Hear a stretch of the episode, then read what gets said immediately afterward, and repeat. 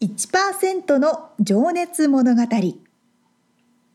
海外に住んでいる日本人は日本人総数のわずかに1%この番組では海外進出や起業を果たしたビジネスオーナーや経営者また各業界のプロフェッショナルな方々へ対談形式でインタビューをしていきます。日本の未来を背負うグローバルなプロフェッショナルたちの仕事哲学とそこに燃える情熱に迫ります。You ready?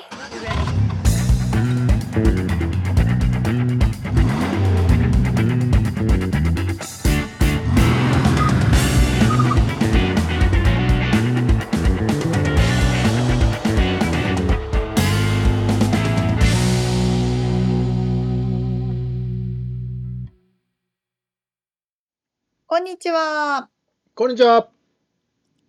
1%の情熱物語148回でございます。はい。えーっとね、変な投げかけをします。ビーチの砂ってうん。家に持って帰っていいものなのでしょうか、えちょっと待って、ビーチの砂を家に持って帰ろうと思ったことがないので、わからないですけど。ちょっと待って、そもそもだけど。それは盗難に、盗難、盗難になるんでしょうかっていう質問なんだけど。そういうこ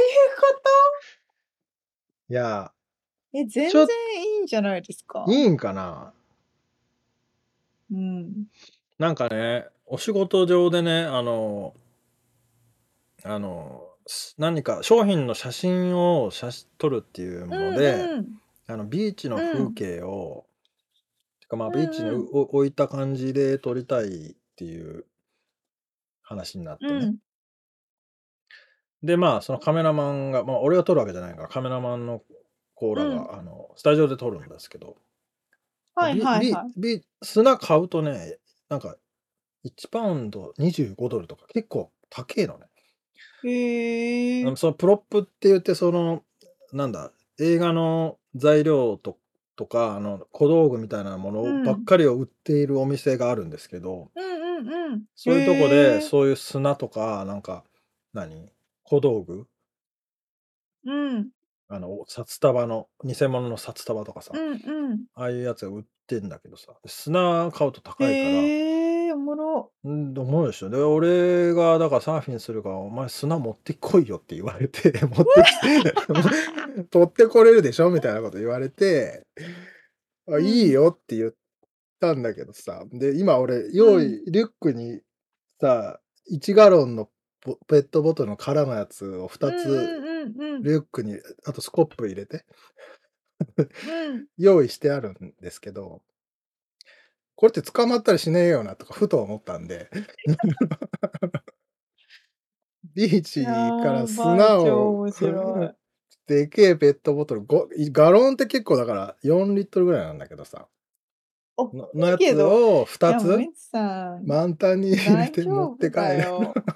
大丈夫だ。1トンとかじゃなければ大丈夫だよ。完全に怪しい親とだじゃあ子供とかがいるならさなんか砂遊びしてんだなとか思うけどさ わかった。それ、入れるじゃないですか、ガラのペットボトルに。うん入れて、ちょっと筋トレしながら歩いて帰れば、あ、あの人筋トレ用にダンベルに使ってんだなって思われる。そうあそうねそうそうそうそう、そうそう。オッケーちょっとなんとなくダンベルしながら帰ってください。あ、そうか。それいい、ベストあベストいいアイデアだな、それマジで。あよかった、よかった。これ役に立つ話になりましたね。そう、だから砂を入れて、リュックに入れて持って帰る様を想像するとさ、怪しい。怪しうん、めっちゃ怪しい。思ったんだけどさ。あダンベル厳密ね。にはだダメなんじゃないです？いや、ダメだと思うんだよね。だって、あの政府のプロパ、政府なのか、市なのか、ステートなのかのプロパティでしょ？そう。で、ライフガードがいるじゃない？だから絶対見られるなとか思いながらさ。でも、す そこは砂持って帰んないとか言わないと思うんですけど。言わんけど絶対怪しまれるよな。まあ、ダンだからダンベルやってるよって、筋トレのためにやってるよっていうのをちょっと見せてあげー。それてください。使わせてもらうわ、じゃあ。うんよかったよかった。はい。想像すると面白いですけどね、ミツさんがガロンのえ ボトルにガロンってね、て。日本にはないけど、だいぶでかいからね。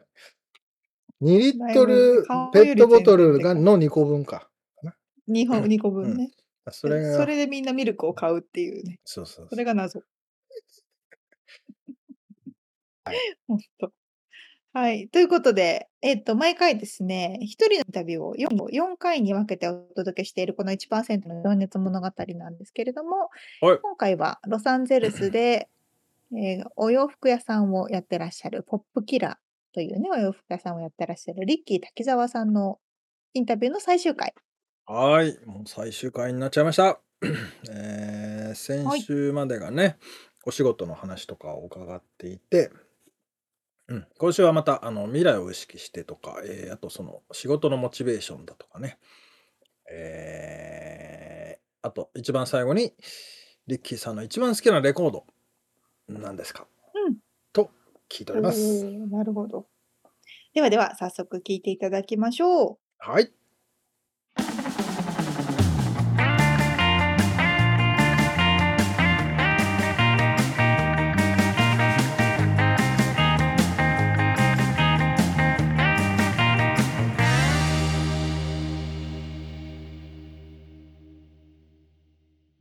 はい、えーこれもね、これまあちょっと未来と関係あるかわかんないですけど、あなたにとっての幸せって何ですか？自分にとっての幸せですか？えはい。ーえーっと、やっぱり最初の先ほどの習慣のお話でもさせていただきましたけど、やっぱはい。い今の瞬間をこうベストにパフォーマンスできるように、うん。あのーすること、できていること、うあん。のーそれが確認できていると時は幸せですし、あとは、まあ、それによってこう成長、いろんなことありますけど、いろんなことある中で、それによって成長し続けてるってことが幸せを感じますね。なんかまた一歩。う、うんん。そうですね、また一歩あの上に行けたみたいな、うん。うん、ちょっと抽象的ですいませんけど、いえいえ。そういう、なるほど、なるほど。じゃあ、そのパフォーマンスができてるっていうのは、こう、なんか、もう、こう、エネルギーに満ち溢れてるよそうですね、エ。ネルギーを、うん、エネルギーをもう、こう、あのさあの呼吸法でもそうですし、あのはい。食事でもそうですし、こう睡眠もこう体調なり、自分の気分だったり、うん。えー発する言葉だったり、そういうのをこう自分なりのベストな状態で保つことができていれば、何をしても、うなるん、ほど。自分の納得のいくうん。今が続けられるのかなと思ってうますけど。ん。うん、はあ。なんかすごいな、それ。まあでもなんか結構普通ですよね、普。通ですけど、うん、改めて思うと、それだけできてれば幸せってことですもんそうですね、ね。それだけできてればもう幸せっていう。で、そのいいこと悪いことって多分常に起こりうるんで、はいはいそれはにいちいちあのい。 react してるとはもうキリがないのうで、ん。それはそれで受け入れて、うん。それによって成長するっていう。うん。だからそれはもうそういう外的要因が関係なくて、自分の中で100%だったらもうそれで OK ってことですよね。そうですね、それ それそれぞれに感謝すると。うん。なるほど。まあ、そんなことを言いながら、あの頭で分かっていながら、あのイライラしたりね、悲しかったり、うん。あの一喜一憂したりはもちろんしてますけども、うん、もまあねう、。だけどそうやって思い続けることが幸せですね。はい。でもなんとなくそれは、はい。こう、リッキーさんのこう佇まいとかからもね、やっぱ出てくるんだろうなと思いますよ、なんか。いやいや、あそんなの、そんなちょっとわからないですけど、それは。いや、あの、自然な感じが。なるほどね。じゃあちょっと、えー質問変えまして、はい。えー未来を意識して何かこう習慣化していること、まあこれはでもさっきの話か、呼吸法とかあるのかな？そうですね。あうの、ん。うん、習慣化してること、えーっと、まあ、また、考え方みたいな話だったら結構あるんですけど、うん。うん、まあ、心がけてることみたいなことになっちゃいますかね。うん僕はあの常に言いたいことが頭に思い浮かんだら、あのはい基本的に人からどう思われようと、はっきりはっきり言うっていうのはいつもうん。うん。思ってます。なるほど。僕は性格的にそれをしないとストレスが溜まっちゃうんですよ。なるほど。あのなんかもちろん失礼のないように、マイナスのバイブをうん自分から出さないように言葉は選びますけども、はい。あの思ってることは基本的に誰が相手でも言いますね。うーん。はい、なるほど。そこにだから言わないと自分にストレスが溜まっちゃうっていうのは自分でもう分かってらっしゃるから、そうですね。寝る前にそれを思い、思って寝たくないので、そのああ、うん、あの時ああ基本的に言いますねああやって言えばよかったなとか、そうですね。うん。まあ、ただ、ちょっと照れくさくて入れないみたいなケースはたくさんありますけど、そういう感謝とか、はい。愛情みたいな関連の方が結構言えない時はありますけど、うんでも言おう言おうとはしてます。違う形でも表現はしようかなと思ってます。うんん。うーん。まあまあ、それが結構、うん、言言言ってるというか、言うようにしてますね。うん、なるほど。できてるかどうかはちょっとうんわかんないですけど、ううんん。僕はちょっとしあの繊細というか、神経質寄りだと思うんで、やっぱりその性格的に。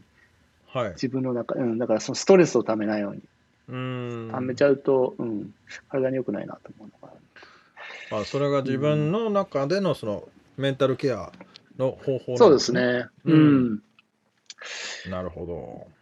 あとは、あの、まあ、目目に、目に見えるものより目に見えないの方がはい多い、多いとか、知らない、知ってることより知らないことのが多いとか、いうのを、こう、常に意識しながら、うん。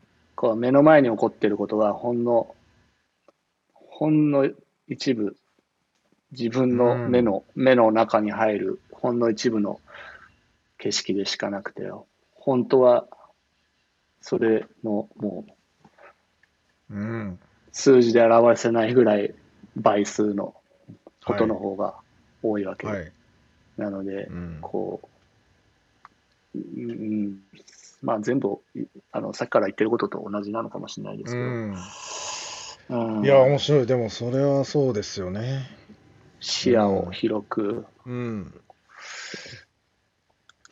その目に見えないものっていうのは、まあ、ぶ物理的なその電磁波とかそういうのもあると思うけど、そうじゃなくて、知らないところで起こっていることとか、その、相手が何か他で感じていることとか、そうですね、やっぱり、そういうことですか？うん、うん、あの、エネルギーとか、はい。あのよよくバイブスとかそういうのもはい含めてですね、うん。なんか、なんかあるじゃないですか、やっぱり。あります、あります。うん、きっとでも子供は見えてるけど大人が見えてないものもいっぱいありますよね。なんか。そういうのです、もういっぱいありますよあのね。子供の時見えてたけど、今見えないなとか、うん。うん、あの人には見えてるけど、自分には見えてないのかなとか、うん。やっぱり自分主観で考えちゃうと、やっぱ視野が狭くなるっていうのは間違いないなとは思ってます。うん。だからやっぱり俯瞰して、こうフラットにうん。見るようにそうか、そうか。じゃあそ心がける。一貫してますね。そうですね。結局この話になってしまう。うん、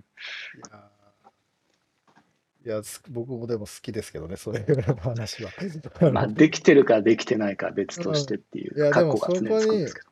うん、でもそれをやっぱりでもこう言葉にできるしとか、その、なんていうのかな。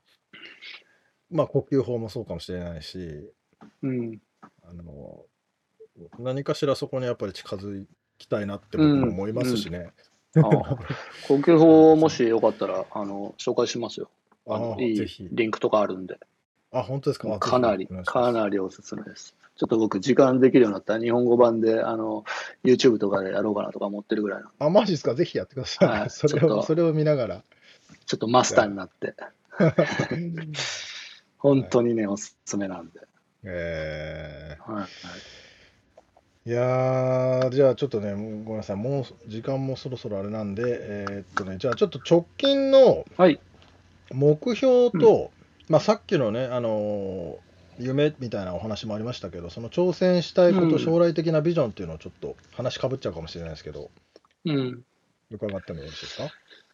将来的なビジョン、でも先ほどお話しした内容ですね。ん挑じゃあ戦、そうやって生活の場を、うんうん。生活の場をやっぱそういう場所に移して、えーはまあ、そこでもビジネスを継続させて、んあのさらにその場所でも、えー関連したことでお役に立てればっていうこと。ですね。まあ趣味としてやりたいこととかはうん。結構あるんですけど、今仕事のあれですよね。まあ趣味のお話でも。あちなみにね、あの DJ、ちょっとこの話があんまり出なかったんであれですけど、うん。DJ もされてるし、イベントもずっとややられてらっしゃいますよね。そうですね。やっぱりいろんな人 LA にいますんで、はあのー、うん、まあコロナ前ですけど、すべては。うんい。まあ、コロナ禍においてはオンラインになっちゃったかもしれないですけど、そうですね全。うん。イベントは、そうですね、やってましたね。パーティーとか。はい。うん。まあ、うん、アート系だったり、音楽系だったり、うん。うん。まあ、食、食系もやってましたね、結構。ああ、うん。この後どうなってくんかな。もう本当パーティーやらせてくれくださいよって感じですけどね、もう。うん。僕は僕もは、人に会いたい方なんで、ああ、そういうのがないと。そうですよなかなかきついなぁと思ってますけどね。まあ、ね。まあ、異常な状況が続いてますね。すね終わる気配がないっていう、あとね。うんん。まあ、カリフォルニアもね、なんか、えらいこと数字が上がってるようですけど、どうなるんでしまあ、ょうか。多分、来年からでしょうね。ですかね。うん。うん。まあ、まあ、その話するとちょっと、この話は、うん避けよう、避けよう、その話は。じゃあね。今は、じゃあ、その、どこか都会じゃない、まあ、田舎と言っていい場所なんですかね、をイメージされるところに居住地を移して、生活を変えるっていう、生活環境を。そうですね。うんはい。で、まあ、あのありがたいことにテクノロジーが発達してますから、はい。えーリモートでできることが増えてきてますから、うんうんうちの社員も当てはまりますし、まあ、自分にも当てはまると思うんですよね。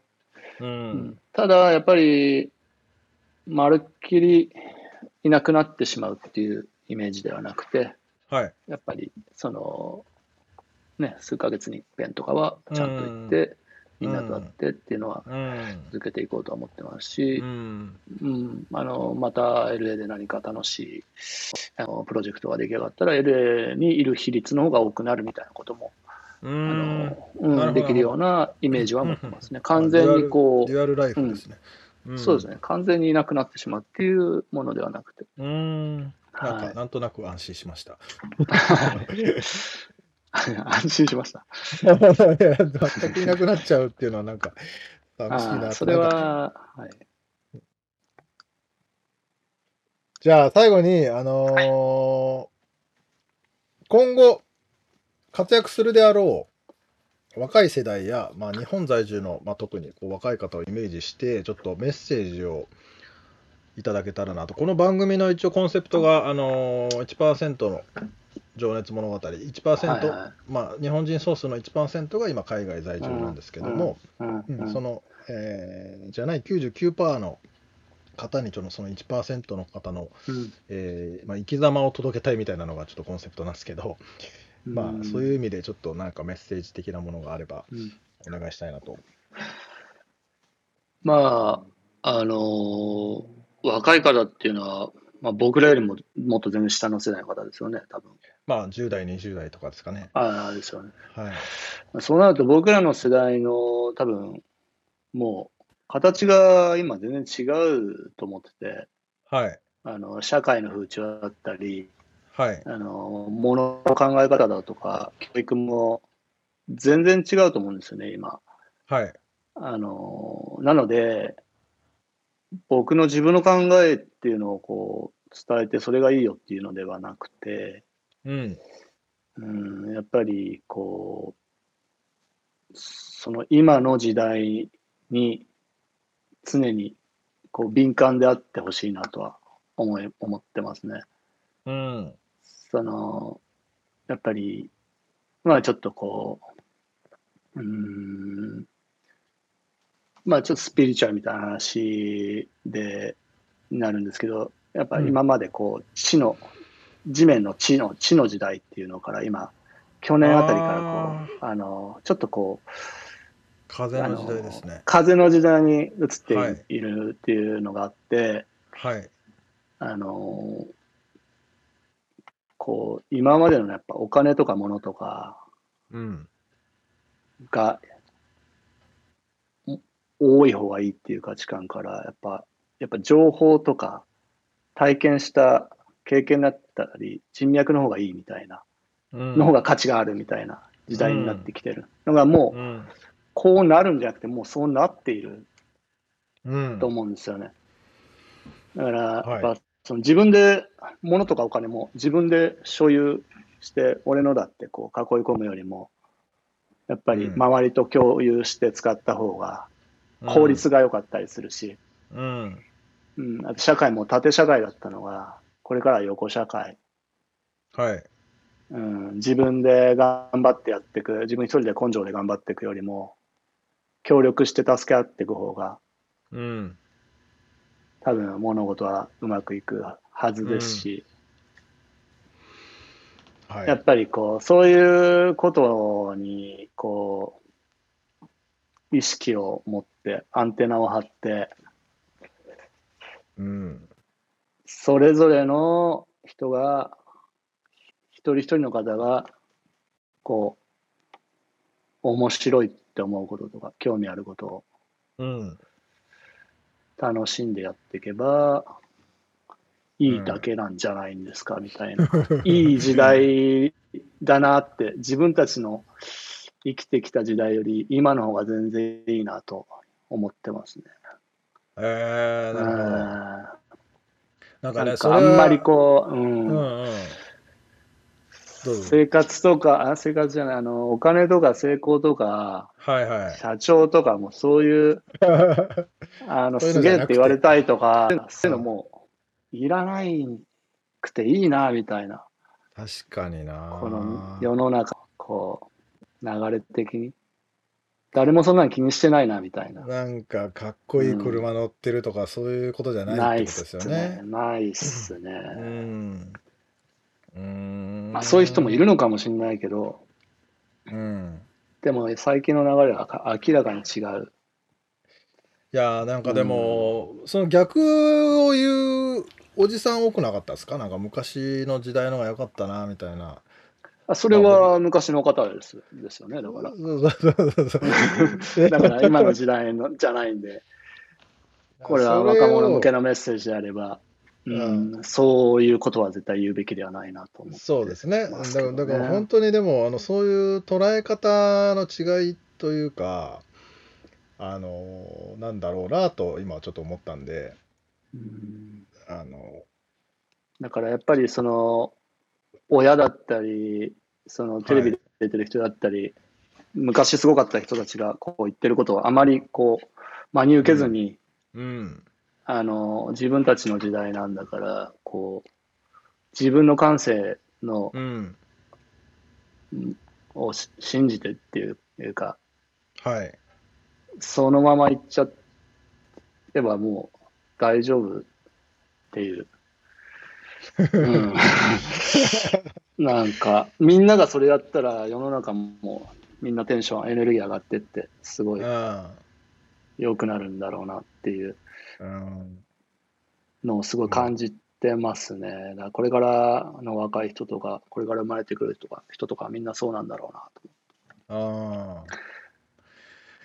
いやーでもこれなんかすごいシンプルだけど、いやめちゃくちゃあれですね、深いというか、なんと言えばいいんだろうか。あの、あのー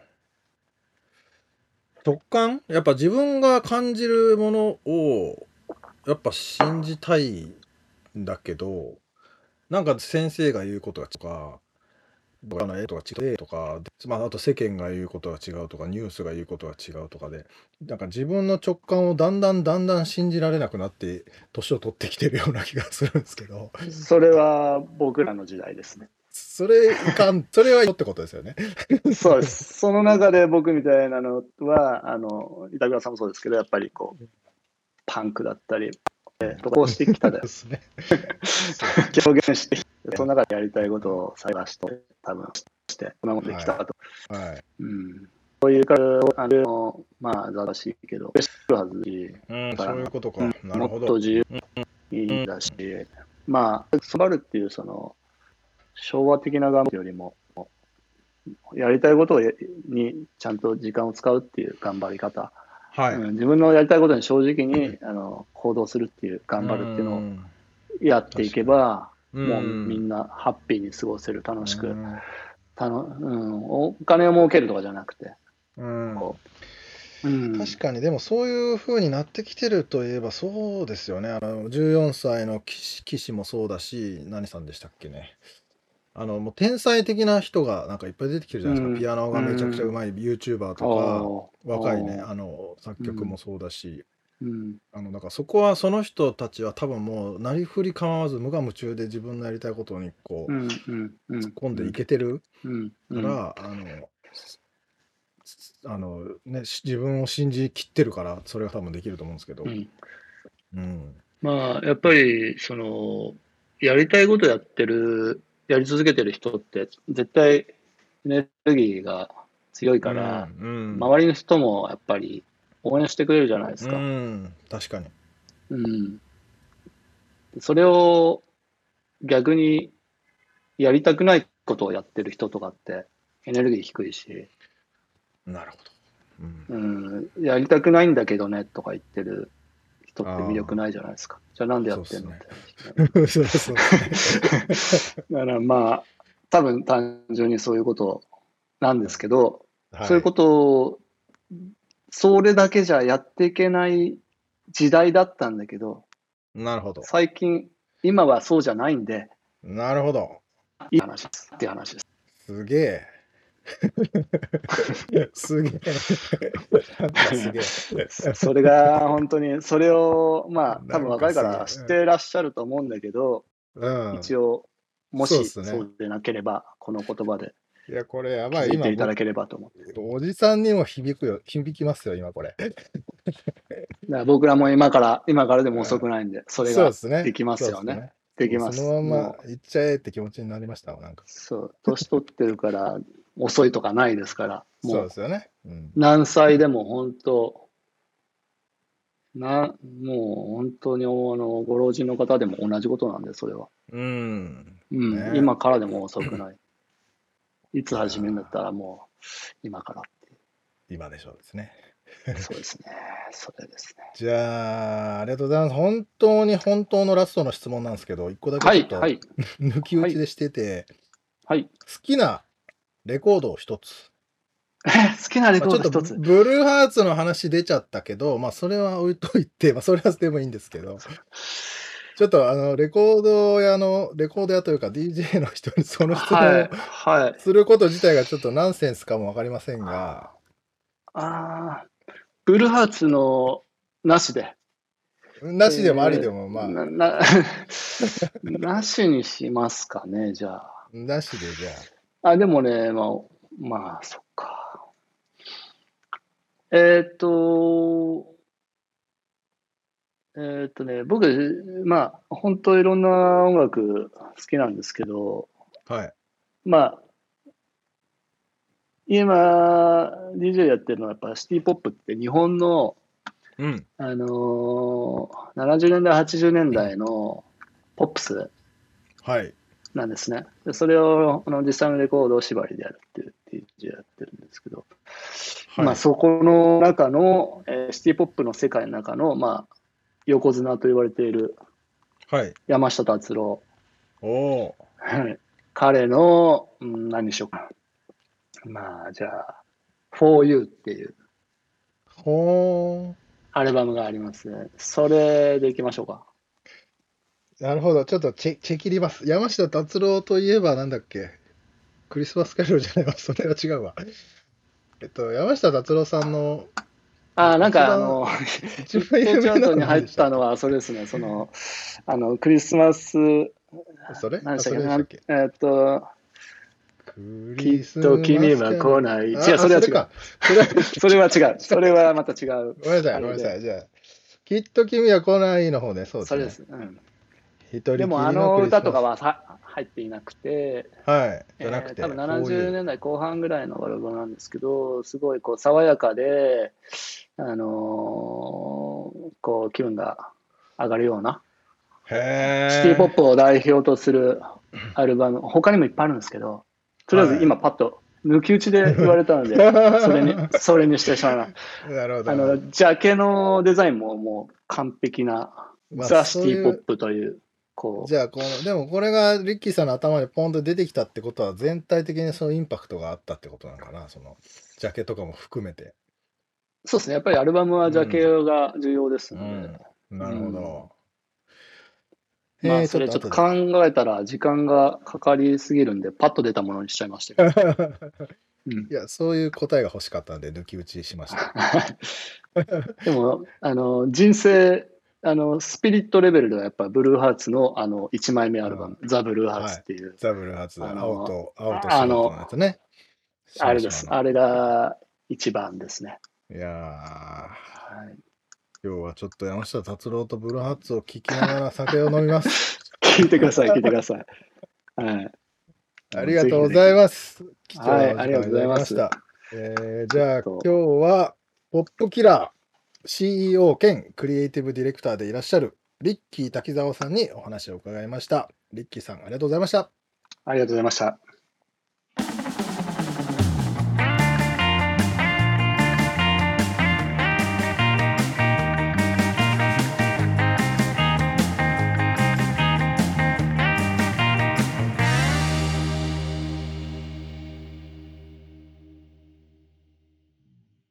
まさか山下達郎さんが出てくるとはね。これはさすがにでもあれだよね。まあ歌は知ってるけど現役時代はぼ僕らも知らないしね。ううんうんうん。あでもまあ今も現役か。クリスマスとかには、クリスマスね。ぜうん、そう。全盛期。そうそう、クリスマスには絶対聞けますもんね。うん、絶対に口ずさむしね。きっと君は来ないわ。あの毎年絶対に口ずさんでると思う。クリスうんマスそう、絶対口ずさんでる。あれが流れると、あクリスマスなのねって感じですもんね。まあ、ただ、リッキーさんが、え ー好きなレコードにその曲は入っておりませんので。あのうん、あ、そうだそうだそうだ。あそうでしたそうでした。For You というジャケットもね、俺、あのちょっとこの後、うんあのうん見たら、青っぽい色で、あの、こうなんていうのかな、うん。イラストで街の絵が描いてあってね、すごいスカッとした爽やかななんていうんだろうね、こう気持ちいい感じのジャケでした。えーうんまあ、もちろん音楽もレコードのですよね。あレコードの、そうそうそう。うん。そっか。でもこうなんかすっきり爽やかっていう感じ。レコードってね、手にしたこともないんですよ、私。ああ、まあね、CD の時代だもんすね。ごい、うん。そうそうそうそう。もうレコードでも、やっぱり、なんだろう。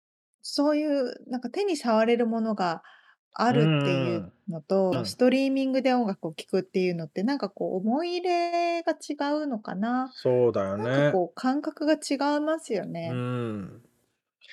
いや、でもさ、俺らも CD の時代だったけど、あの、やっぱうん CD でもやっぱそういうのあるもんね。あの、やっぱり、うん、ありますあります。その iTunes とかからスト リーミングじゃなくて、Spotify とかじゃなくて、うん、物理的に、ジャケがあって、CD があって、うん、もうね、まあその話をしだすとまた昭和感が出てくるけど、そうね。本当に楽しみだったもん、CD にを。うん。はい。そうね、確かに。うん。なんかこう、やっぱり自然をうんが好きっていうこともあって、こう、気持ちとかスピリチュアルとか、うん。そういうところの精神、あの、アンテナがすごく立ってるから、やっぱこう自然の方にう向いてくんですよんね。そうだよね。ね、でも本当になんかあうんうんのーこう今の現代のこれからの時代は今やりたいことをやればいいっていうねうん。のがなんかすげえ刺さった。うんうんうん。そうですね。うん確かにね。でも本当におっしゃる通りで情熱持ってなのかもうやり,、うんやりてえっていう気持ちでやってるこ人は応援したいしやっぱりエネルギー高いもんね、うん。絶対なんかそうですね。本当にその通りだと思います。うんうんうんうん。なんかそれはこう直接会う会わないとかじゃなくても、例えばうん画面からとか、YouTube からとか、声からとかでもわかるじゃないですか。そうだねそれがなんかだから見えないもの何かなんだろうな、何なんだしょうねああ、確かにそうかも。そうか、そうだ。それエネエネルギーを直に交換してるわけじゃないですもんね。けどなんか見わ感じるものはあったりするしさするするする。ね面白いよね確かに。うん確かにそうですよね。うんへえ。へなるほどえね。なんかいろいろちょっとか、そうかとか思って考えちゃいいましたけど。やでもさこうやってこうなんつうの成功されている、まあ、成功しているという言い方が合ってるのかわかんないですけどこう、うんうん。まあ、成功してらっしゃいますよねそのいう方から、もうお前はす心配しないで好きなことやれって言われるとなんかおっしゃーってなるよね。うん、やったそうですよ。そうそうそう。やっぱこういうふうに今までインタビューさすさせてもらってる方、みつさんがされてる方々、う皆さんそうですけど、うんそれぞれその道を築いてきてうんくださった方々だから、やっぱまあそういう意味では次の世代がその道をね、見て続きやすいうんですよね。まあだから太鼓判ですよ。もう好きなことやりゃいいんだという。うん、そうそうそう。で、まあ、面白かった。今回も。ねえ、でもどこに行かれるのか気になるな。気になる。るし、ね、覗きたいよね。確かに、確かにね、その違う生活の後も教えてもらいたいですよね。そうだよねいつかね。まあまた、ね、5年後、10年後にリッキーさんよろしくお願いしますということだ。ここで伝えといて。そういうふうに伝えておきましょはい、う。いやーありがとうございましたあり。がとうございます。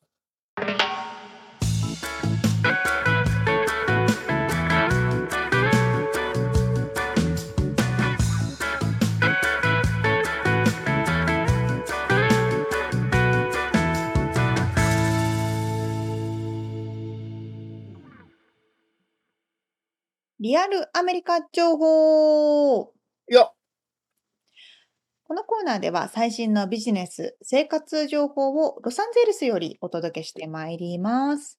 はい。えーっとね、あるニュースを読んでいまして、うん。そしたらね、あの、アメリカの緊急事態管理局っていうところがあるんですけど、うんそこが発表している最もなんか自然災害リスクが高い都市っていうのがロサンゼルスだみたいな風にね、え書かれてーたんですよ。アメリカ国内、えーってなってアメリカ国内の話？そうアメリカ国内の話。へえ。で、えーって読んでたら、うん。あのーもなんかね、アメリカすべての郡3000以上のカウンティを地震とかハリケーンとか津波、火山などなど18種類の自然災害で計算したところ、うんロサンゼルスが一番リスクが高い場所っていうふうになったんですけど、あのーそのねお、おかしいじゃないですか、明らかにって思うでしょ？うん。だってこの間この2個前ぐらいのエピソードでさ、そうそうそうそう。災害の話したけど、あんまりそういう災害か危険な感じしないよね。しないしない。で、これ実はあの東海岸の方ではトルネードのリスクが高いっていうところにニューヨークとかが入ってる。そそれでえーって思わないですか？はい。なので、このアメリカ緊急事態管理局っていうのが出しているこの計算、カーキュレーションっていうのは、その人口の多さとか人口密度の多さとかっていうところも含まれると、やっぱりなる例えばほど同じ災害がそう誰もいないところで起きるのと都市で起きるのは違うよねっていうのああ、をそういう意味ね。踏まえられてのランキングなんですって。なるほど。まあ、そうそうそう。そう言われるあ、とまあ、確かに。それだったら、まあ、うんうん、カリフォルニアの人口とか人口密度を考えて起こる山火事と、はい。やっぱね、サウスダコタで起こる山火事ってちょっと話が違うかもしれないから、そうだね。そうそうそう。サウスダコタはうん、僕やっぱがかつて人に住んでいた与える影響っていうと場所ですけど、ころで、うん。まあ、ど田舎ですね。はい。非常に人口も少ない。は、はいい。そうです確ね。かにねっ。ていうので、まあ、特に最近山火事が多いと。なるほどいう。のが挙げられたのかなと思うんですけど、実際にその住んでるミツさんからして、自然災害とかってどう感じます？ん？どういうこと？自然災害が。災害とかなんかそういうリスクって感じます？あロサンゼルス感じないですね。まですよね。あ、あのね、サーフィンに行くときにね、うん。あの、沙織ちゃんは行ったことないかったよな。あの、後部、は PV 後部って、まあ、こう崖？うんうん。のポイント、うんブレイクポイントがあるんですけど、その波が割れる場所ね。はいはい。でそこに行くときはいに、あの崖を降りていくんですけど、こう、え A 筋っていうか、こおうう、ジグザグに。はいはいはい。崖を降りて海まで歩いて行って、そこで波乗りするんですけど、その崖がね、うん結構土砂崩れしてて、雨が降った後とか、はいで、はいはいはい。渡れねえじゃんってなってる時とかあったりするのが 今出てきたんですけど、だから土砂崩れみたいな超、大したことない。超でも一部の人にしか関わらない話そう、そうなんです。だからそれぐらいしか思いつかないぐらい、いや、そうななんかあっんですよ。たっけみたいな。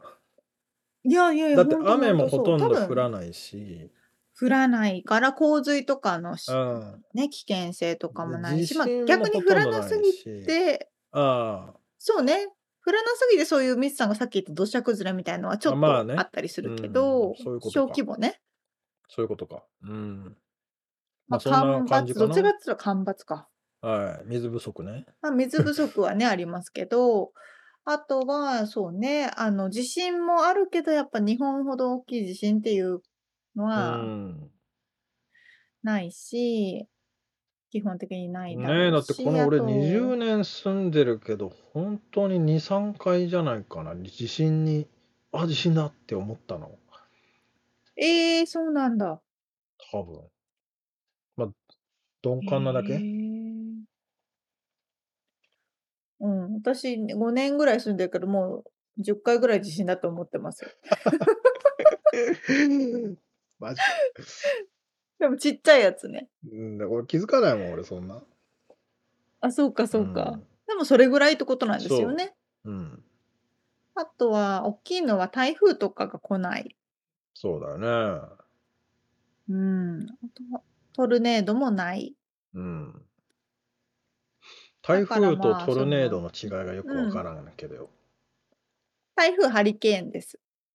トルネードは渦巻きです。あ、竜巻か。っていう風に。ああ。竜巻、そうそう、竜巻。あーうん。もないですもんね。まあ、このロサンゼルスはね。うん。ロサンゼルスはないので、そういう意味ではなんかすごく自然災害ないとこだなっていうのはうん実際に住んでると感じます。ね。ね。なんなんだ。ろうか、それは。やっぱ山火事まあか。多分、山火事のリスクは多分あるうし、あん。の、ロサンゼルスも、なんて言うんですか、これは盆地ではないけど、えっと、山に囲まれてうん。ますよね。うん。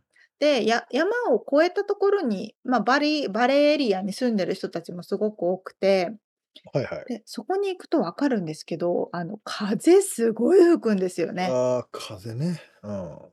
うん、そうそう。で、尋常じゃない熱風が結構吹くから、はいはいはいはいはい。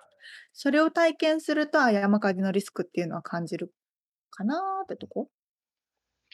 まあ、基本的にカラッカラに乾燥しているからね、その上、強風が吹いて、こう、あそうの、ね。ね、木が擦れ合ってとか、ああ、確かに確かに。っまていうのはありますあ、よ電ね。線がね、ビローンってなって、ひ発火したら、そうそうそそうれは。燃えるわね、と思うよね。うん。まあ、なので、まあ、人口とかを入れた計算っていうのう。は、そういううん計算結果が出てるかもしれないけど、基本的に日本からに来た私たちがが感じるもうのとしては、ん。ロサンゼルスはすごい自然災害では安心なところっていう、まあね。うん。まあ、結論かな。うん。まあ、自然じゃないけど、そのなんか銃持ってるやつがいるとか、そういう危険はあるけどね。そう。あ のそう、それね、そう、ミツさんにちょっと聞こうと思ったの。うん。あの、私ね、ここ半年1年で、特につですね、ホームレスの数の増え方、尋常じゃないって感じるんですけど、どう思います？まあ、昔からね、言われてるけどね。む昔からっていうか、まあ、でもこのうん数年はうん。ひそうね、ひどいよね。まあ、だって家賃が上あ、がっちゃ数ってさ年単位でそううなんだ。ん。まあ、うんうコロナ禍んうん。ももちろん、こう、拍車をかけたと思うけどね。コうんロナもね。うん。うん。何、街最でよく近見かけるようになった？私結構、あの、1週間に2週間に1回ぐらいはダウうンタウンのん。方とかにドライブあ、に行くんですダウンね。タウンやばいでしょ。行ってないです、最いや、近。たまに行くけど、まあ、増えてる行きね。あの、ました？高す架ごいなんかのフリーウェイの上とかから始まって。うん。テントが異常に増えて、で、あいの、エコパークっていうあはは。公園があるんですけど、すごい綺麗なね。ま、やばい公園ですもうけどね。普通の人はやばい公園、普通の人は立ち入れないうぐらい、ん。もう100軒くらいテントが張ってますよ。さらに増えまま、した。でもね、エコパマークジで。ってね、昔からあれですよ。麻薬の売買がされるっていう有名な、あ、そうあなんだ。の、やばい場所なんですよ。ま シあ、もう、やルバーレまあ、やばイクっていうね。いですよね。うん。あ、シルバーレイクね。そうそうん。うそうそう、あの辺まあ、は。綺麗なんだけどね、に遠くから見ると。もう、ちり遠くから見ると綺麗だし、ちなんていう、立地がう最高んうん、ってそういうか、だよね。もうダウンタウンだし、もうハリうウッドとん。かもすぐ隣だしとか、そ。そうういう場所なんですけど。まあ、そう確かにそうそう。ね。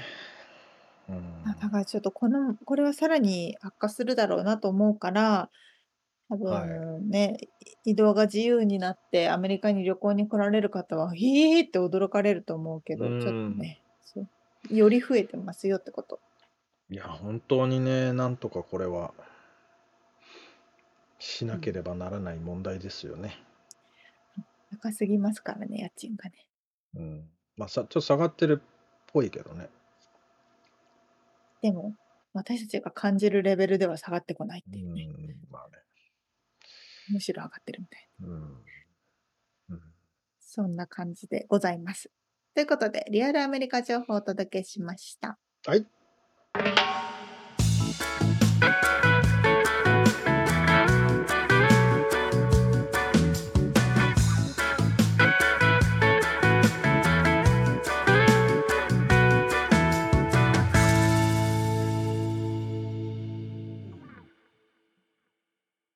締めのコーナーです。はい。えっとですね、レビューをうん。いただいておりますのでご紹介します。ありがたい。Y アンダースコア U さん、多分 U さんかな？うん。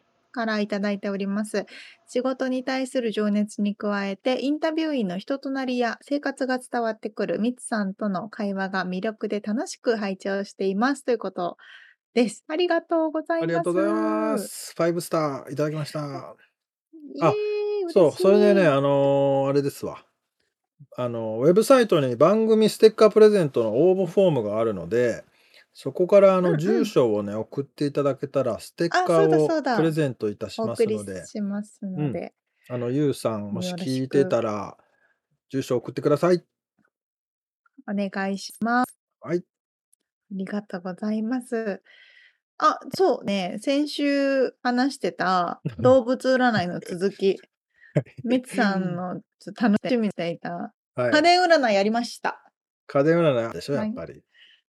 あった。なんだ家電占いって。家電占いとは、はい仕事ぶりがわかる。おおそあんなたバリバリ働くタイプ？コツコツ働くタイプ？っていう感じらしいですよ。そんなんだったっけ？家電占い。みつさん、あれ、みつさん、11月26ですよね？はい、そうです。OK。えっ、と、生年月日でやってます。あなたは、パソコン、正確さ、確実さを求めるタイプ。パソコン？パソコンタイプのあなたは、頭脳派。あ、パソコン？ね仕事の基本はデータ分析、傾向と対策をもとに行動していきます。常に正確、確実性を求めていて、仕事に穴が開いてしまうと自分を責めてしまう完璧主義。そして、どのタイプよりも仕事が大好きです。ルーティンワークも得意としています。人間関係に対しては、人付き合いが少々苦手なところがあるため、グループワークよりもワンマンプレーを好みます。で、ワンマンプレイ。動物でも言われたじゃん。おっこんこん、そうそうそうそうそう。そこの部分は共通してますよ。ワンマンプレイばっかりじゃん。ダメじゃん。バリバリ働くタイプ、頭脳タイプ、小さな業務をコツコツ積み重ねるタイプなど、仕事にも人の個性が現れるというもの、それぞれの個性を生かし、仕事の流れをうまくつかんでキャキャリアアップ、収入アップを目指しましょうーん。う。なんかさっきもそんなこと言われてましたよ。すごい繊細で細かい仕事が上手とか。